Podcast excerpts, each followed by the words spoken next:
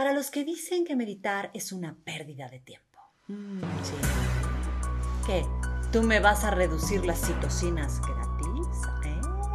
¿Tú vas a estabilizar mi presión arterial? Anda, a ver, a ver, estabilízamela.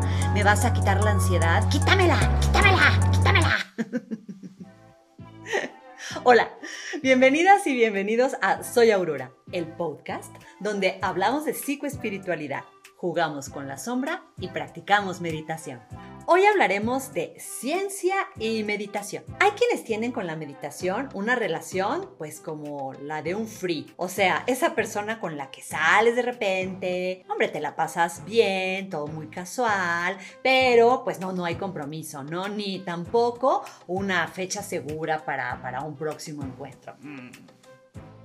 O también hay personas que piensan que la meditación está completamente fuera de su liga que es algo solamente para personas muy hippies, muy, muy bohemias o no sé, para personas que saben poner la mente en blanco.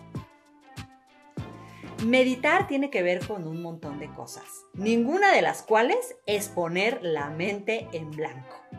Para mí es muy importante decirte que meditar es para todos, para cualquiera que decida darle una oportunidad a esta disciplina.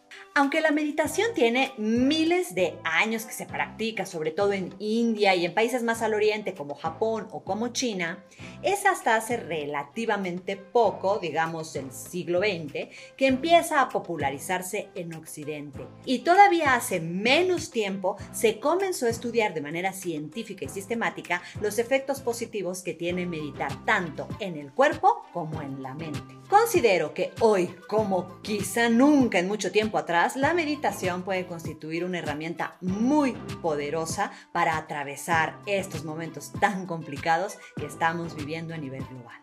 A continuación voy a compartirte algunos hallazgos científicos que quizá te convenzan para iniciar tu práctica, para fortalecerla o para comprometerte más con ella. Para eso, pasemos primero a nuestra gustada sección de divulgación científica. Existen miles, realmente miles de estudios científicos que nos hablan de los beneficios de la meditación en los seres humanos. Aquí, algunos ejemplos de los más importantes. Las citocinas. Las citocinas son unas proteínas moduladoras que el cerebro libera cada vez que estamos bajo mucho estrés, así como hemos estado en los últimos meses. Las citocinas pueden llevarnos a la depresión. Meditar de manera regular nos ayuda a disminuir la liberación de estas proteínas malévolas. Por otra parte, el cortisol, también conocido como la hormona del estrés, baja con cada sesión de meditación, lo cual nos aporta calma instantánea, pero también beneficios en el mediano y en el largo plazo como por ejemplo reducir la ansiedad o regular la presión sanguínea. El sistema inmune también se beneficia enormemente con la meditación y vaya que hoy, aquí, ahora, eso necesitamos. Como meditar es un entrenamiento que nos ayuda a concentrarnos, también se han visto beneficios en la capacidad de focalizar nuestra atención durante el día así como en la habilidad de recordar y retener información. Es decir, que meditar nos ayuda a mejorar nuestra memoria y a mantenerla como un músculo fuerte en prevención de enfermedades relacionadas con el deterioro cognitivo.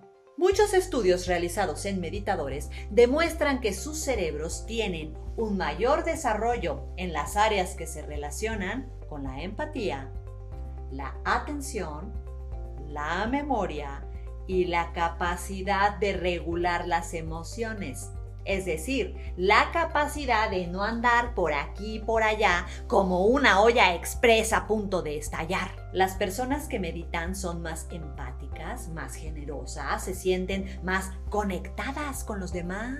Y por si fuera poco, meditar nos ayuda a elevar nuestra sensación de felicidad. Hasta aquí con nuestra gustada sección de divulgación científica. Ahora bien, la sombra. Esa parte oscura que todos tenemos va a empeñarse en que no medites. En el próximo video te hablaré de sus artimañas para impedírtelo. Te diré qué hacer con ellas y te presentaré el top 5 de las claves para lograr el éxito como meditador. Para los que dicen que meditar no es para ellos, ¿qué se creen? ¿Que no los voy a invitar a hacer la próxima meditación? Búsquenla aquí, la van a encontrar. ¿Mm? Aquí, más adelante. A ver, quiero ver que la hagan. Quiero ver que mediten. ¿Mm? Y quiero que luego me cuenten. Muchas gracias por ver este video. Ojalá lo compartas, te suscribas a este canal si no lo has hecho y nos acompañes a hablar de psicoespiritualidad, a jugar con la sombra y a practicar meditación. La aurora es el hermoso momento que presagia el amanecer. Es por eso que soy Aurora y tú también. Nos vemos en el próximo.